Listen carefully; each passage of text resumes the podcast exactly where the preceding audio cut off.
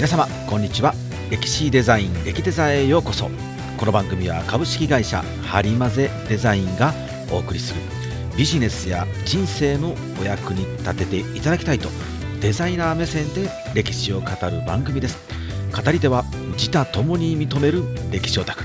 今まで読んだ歴史関係本1000冊以上現地へ赴くフィールドワークに勤しむ株式会社ハリマゼデザイン。代表取締役の角田誠がお送りいたします。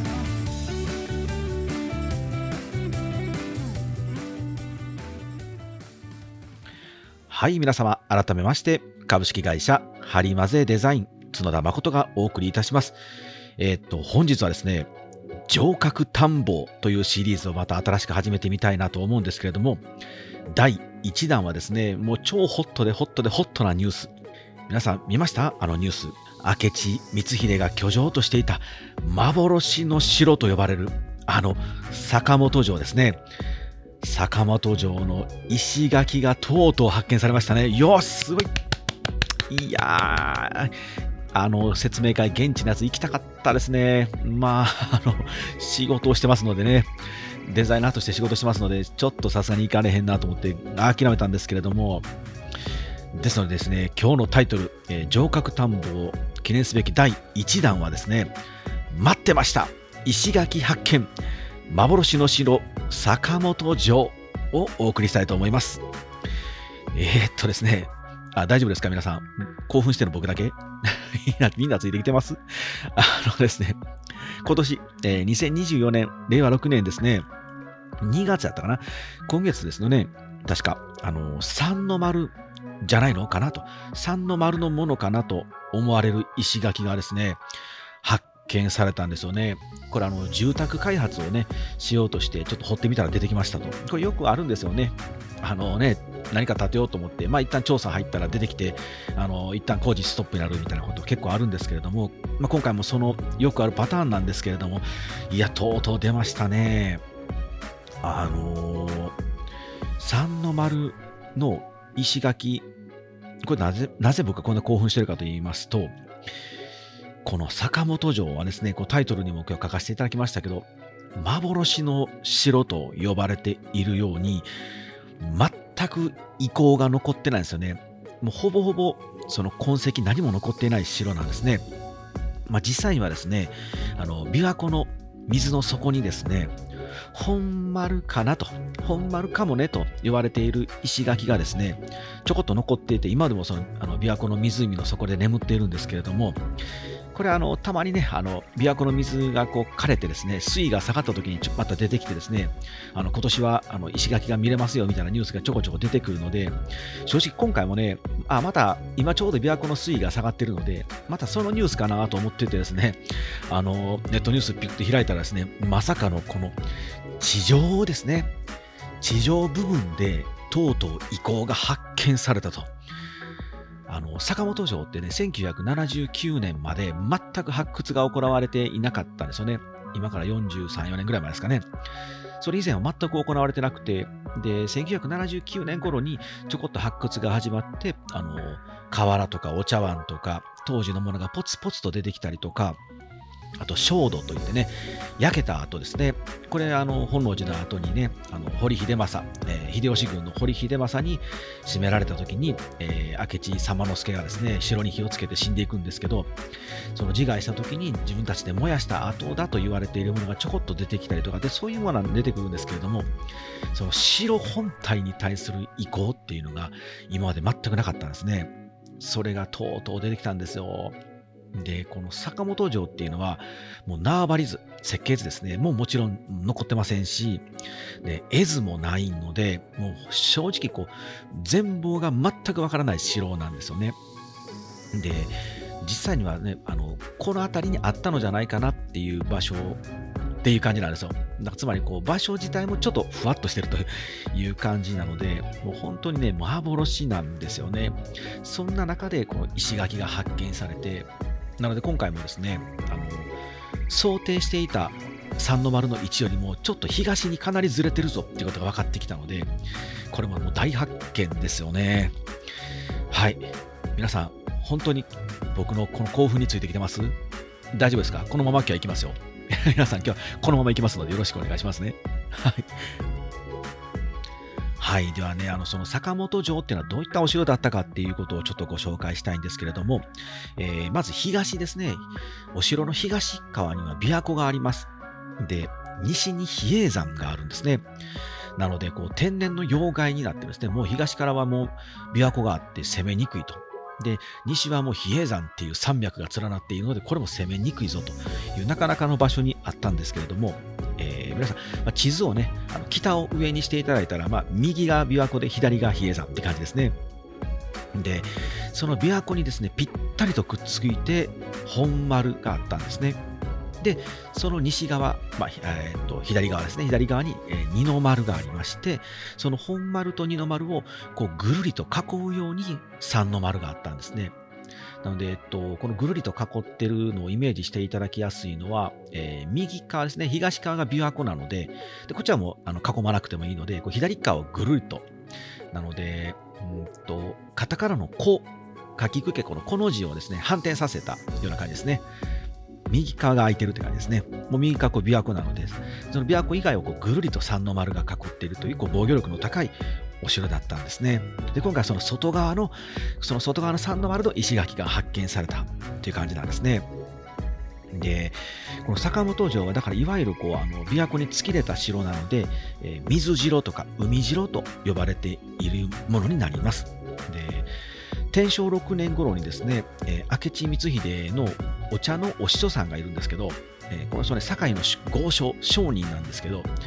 津田宗久っていう人がですね、この坂本城を訪れた時に、御座船に乗って城内から安土城に向かったというふうに記録を残しているんで、やっぱお城の城内からもうそのまま船に乗って琵琶湖に出れたというお城ですね。で、またはですね、薩摩、今の鹿児島のですね、薩摩の国の武将で、島津家久っていう人がいるんですけど、この人もね、あの、明智光秀に、ちょっと坂本城に遊びにもいでやって言ってですね、呼んでいただいたので、行きましたと。でその時の記録がですね、古城から坂本城を明智光秀に案内してもらったよっていう記録残ってるんですね。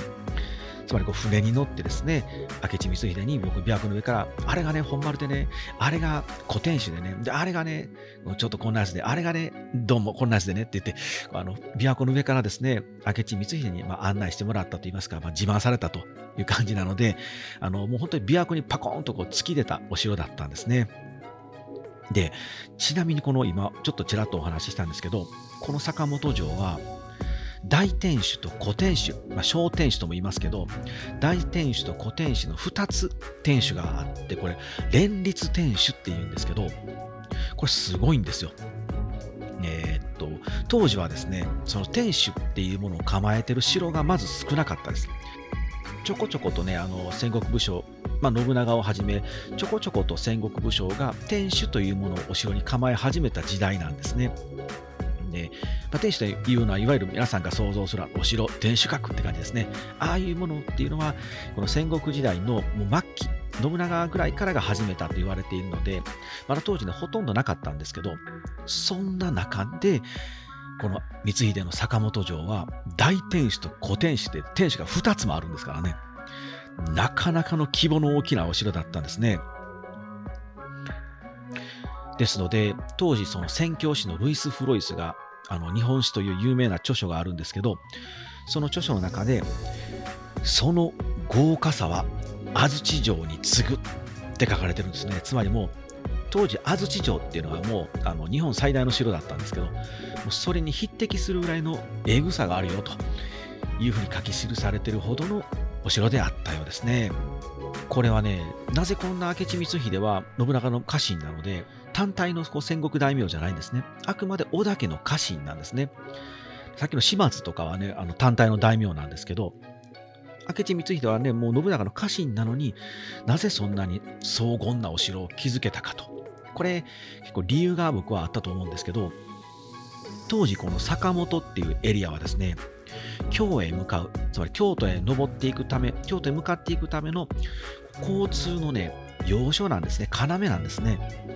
その東海地方からまず東近江エリアに入りますと。安土を抜けて船で琵琶湖をこう西へ横切ってくるんですね。琵琶湖を渡ってくるんですけど、で、その坂本に上陸して、で、ここから比叡山方面へ山越えをして京都、山城の国に入るという、こういう順番に行くんですけど、今でもね、あの山ちなみに山中越えという道が残ってるんですけど、こういったね、あの交通の要になる場所っていうのは、あの孫子の兵法書にはですね、高地とか装地って言われるんですね。高地ってのはその交わる土地。で、装地っていうのは争う土地って書くんですけど、まあ、つまりこう敵味方どちらにとっても手に入れなければいけないと。で、手に入れればかなり有利になる場所ですよと。ここはもうしっかり押さえとかなきゃいけない場所なんですっていうこう意味なんですね。なので、信長、あの明智光秀の上司である信長にとってみても、この坂本っていう場所は結構重要な場所なんですね。で、比叡山を焼き討ちして、この琵琶湖の西側のこのエリアを取ったと、この制圧したからには、しっかり運営していかなきゃいけない。こしっかりと抑えていかなければいけないという場所なんですね。ですので、自分の家臣の中でも一番優秀で一番頼りになる明智光秀をこの坂本城に入れたんですね。で、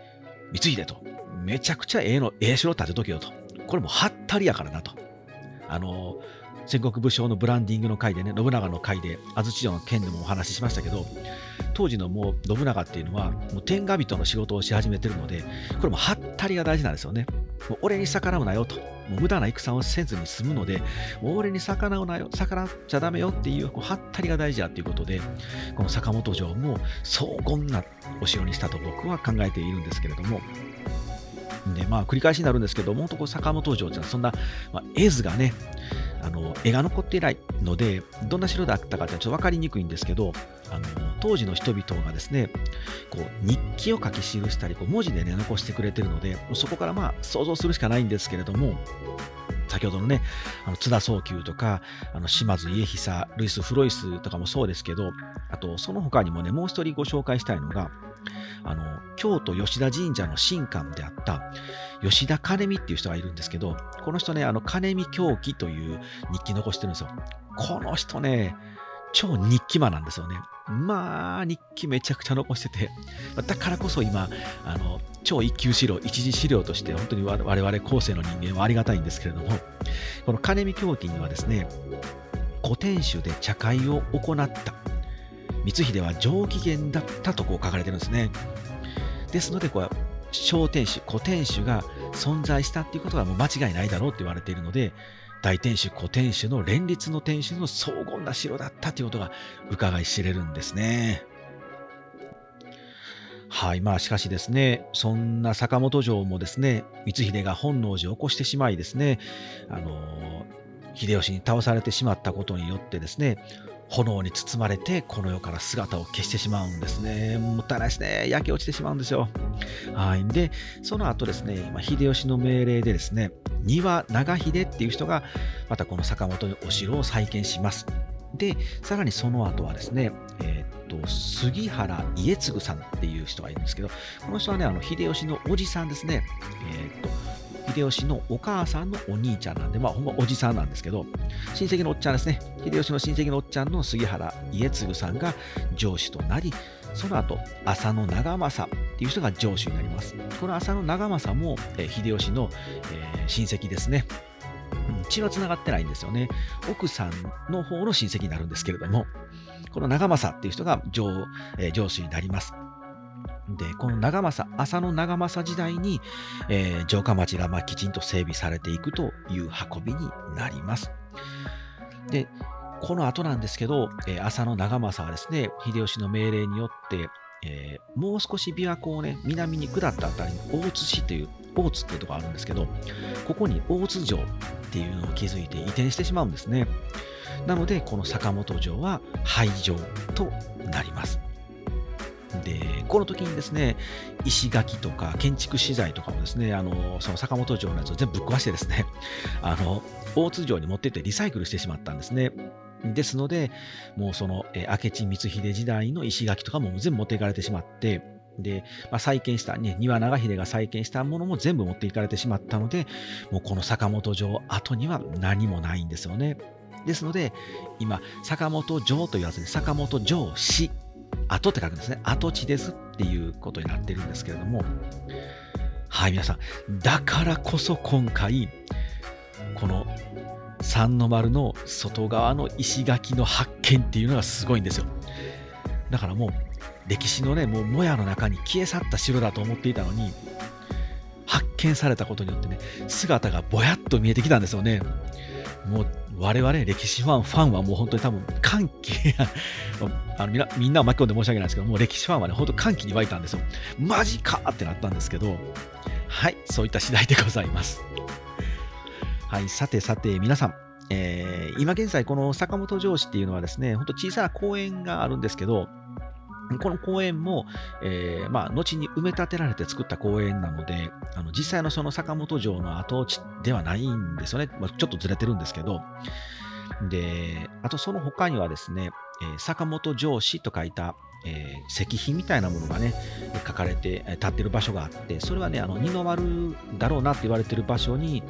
今、あの東南寺っていうお寺があるんですけど、その付近に、えー、一本石碑が立ってます。で、あとね、唯一こう遺構じゃないのかなって言われているのが、えー、西教寺というお寺の総門門ですね。と、あと、小樹来合寺というお寺があるんですけど、このお寺の三門、門、この両方とも、もしかしたら坂本城から持ってきたもの、門じゃないのかなと言われているんですけれども、もう残っているのは本当これぐらいしかないんですよね。ですのでですね、皆さんもし滋賀県大津坂本に行くことがありましたら、この公園とこの石碑と、西教寺と小樹来合寺ですね、この三門を見ていただいて、当時の坂本城を忍んでいただき、そして、この発見された三の丸の石垣を見ていただけたら、少しでも坂本城が遠い遠いもやで霞んでいたあの坂本城が見えてくるかもしれないですね。はい。では最後にですね、あの、本日のデザイナーズアイをご紹介したいと思います。あ、あのデザイナーズアイっていうコーナーをですね、あのこれから挟んでいこうかと思ってるんですけど、あというのもですね、あまりにもあのこのおお城の話だけをして終わってしまうとですね、一応あのこの番組はあの歴史デザイン歴デザと、デザイナーが歴史を語るよという、こう、あの、一応こう大義名分がありますので、なんかこうデザイナーっぽいことをね、ちょちょっと挟んどかないとですね、あの番組のコンセプトが瓦解してしまいますので、ちょっとなんかデザイナーデザイナーっぽい話をして終わろうかなという、あの若干そういうこう感じのコーナーですので、皆さんお付き合いください。はい。じゃあその本日のデザイナーズアイなんですけれども、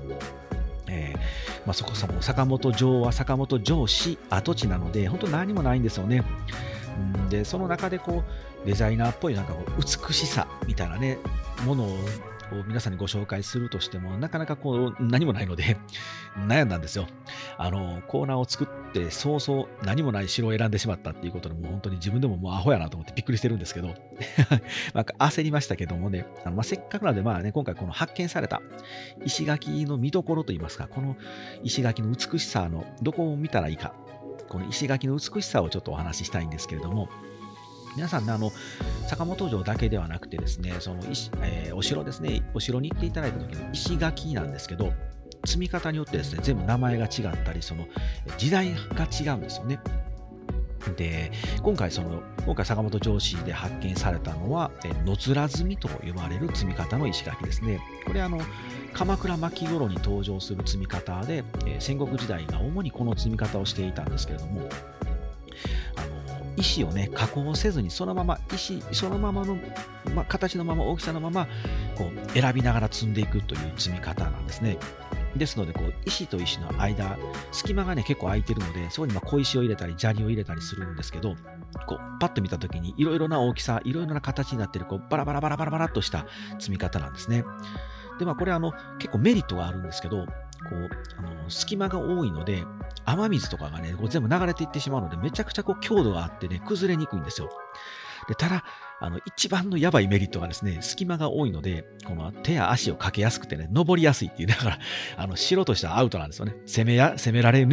やすいというか、攻められやすいという、こう、ちょっとやばい城なんですけど、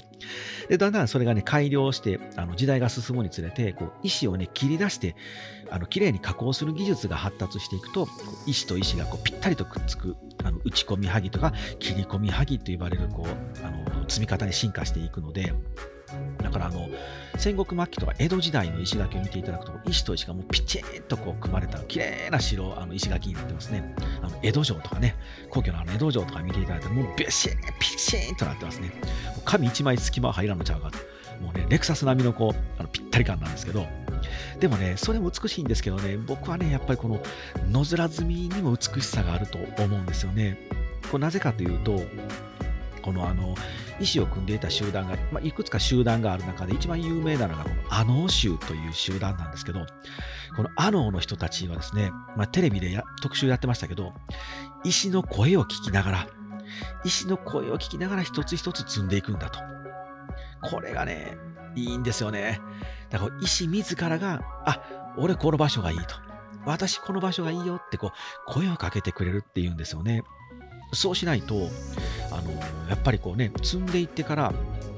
あ、しまった。一番下のあの石ちょっとずれてるなとか、あの石ちょっとサイズ感違うなってなっても、もう後戻りできないですよね。その石を1個引っこ抜いたら崩れますし、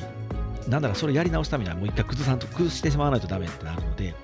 っぱりその、あの、未来をね、こう完成を想定、頭の中で想定しながら一つ一つ石を積んでいく、その技術の美しさみたいなものは、この野面積みには感じられるので、僕は結構ね、野面積みは結構美しいと思っていつも見てるんですけど、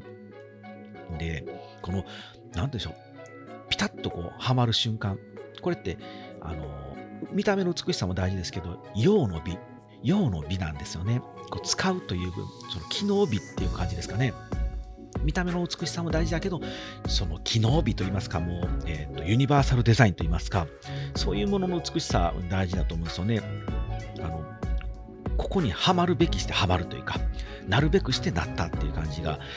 これあの、僕もですね、あのデザインを作ってる時に、あ、美しいなとか、あ、これ答えだなって思う瞬間って、こう頭の中でカチッって音が鳴るんですよ。何かがこう、カチャッとはまった音がするんですけど、これ本当にね、あの、なるんですけど、もう誰も信用してくれないんですけど、これほんまになるんですよ、僕の頭の中で。だから僕はバーっとこう、無意識でデザインするときもたまにあるんですけど、バーっと組んでったりカチャッとはまる、あ、はまったと思ったら、もう、あ、美しいなっていう瞬間があるんですけど、多分、それと同じものなんでしょうね。このあの州の皆様が聞いてる石の声っていうのも、多分僕の価値っていうのと同じで、あ、ここだ。ここ美しいなとか、あ、ここは石の声が走ってるなっていう瞬間をこう感じながらやっていくのかなと思っておりますので、ぜひ皆さんね、あの、お城に行く機会がありましたら、野面積みなのかなとか、切り込みなのかなとか調べてもらって、あ、この石が、石の大きさがバラバラで積んでる、この石垣が、あ、あの、角田が言ってた、あ、野面積みかって思い出してもらってですね、その、用の美といいますかな、なるべくしてそこにあるという美しさを感じていただけたら嬉しいなと思います。はい。というわけで皆さんいかがだったでしょうか？えー、っと、そうだそうだ。最後に、あの、今回ね、あの、石垣発見にあたってですね、この宅地開発を予定していたにもかかわらず、もう本当に即決なんですよね。もう本当ものすごい速さで、開発中止しますと言ってね、宣言出していただいた、あの、山王不動産流通様。この山王不動産流通さんはすごいですね。本来ね、やっぱり、宅地開発っていうとね、やっぱりすごく利益が出ることで、逆に言うと、これ中止にしたらもうものすごい損害、損失出ると思うんですけど、それでも、あ、いいよ、いや、もうそれはもうこれ歴史的な重要なものなので、残していこうって言ってですね、即決で中止しますというふうに、あの大津市とか滋賀県に言っていただいた、この山王不動産流通さんはもう本当に素晴らしいですね。もう、あの、心からお礼を言いたいなとうん、でもなんか僕は、僕もね、株式会社ハリマゼデザインっていう会社を経営してますので、同じ経営者として、こういう判断をすぐにできるように、僕もなりたいなと思ってですね、もう本当に今回はありがとうございましたと。歴史ファンを代表してこんなとこで言うことでもないんですけれども、あの、お礼を言いたいなと思っております。はい。というわけでですね、皆さん、もしよろしければですね、番組に対するメッセージやご意見などございましたら、どしどし送ってください。えー、宛先はですね、えー、info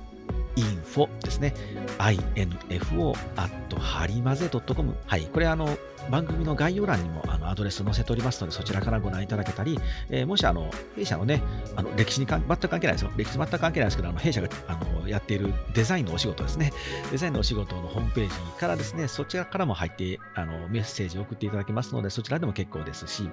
で、あの X、えー、インスタ、Facebook は僕ですね、あの角田誠、漢字であの角田、角田と書くんですけど、角田誠本名であの行っておりますので、そちらから DM で送っていただいても結構ですので、で、どしどしね、あの、ハッシュタグ、歴デザとかでね、あの、各 SNS でバンバン皆さんつぶやいていただけたら嬉しいと思いますので、はい。じゃあ、応援のほどよろしくお願いします。では、次回お会いしましょう。さよなら。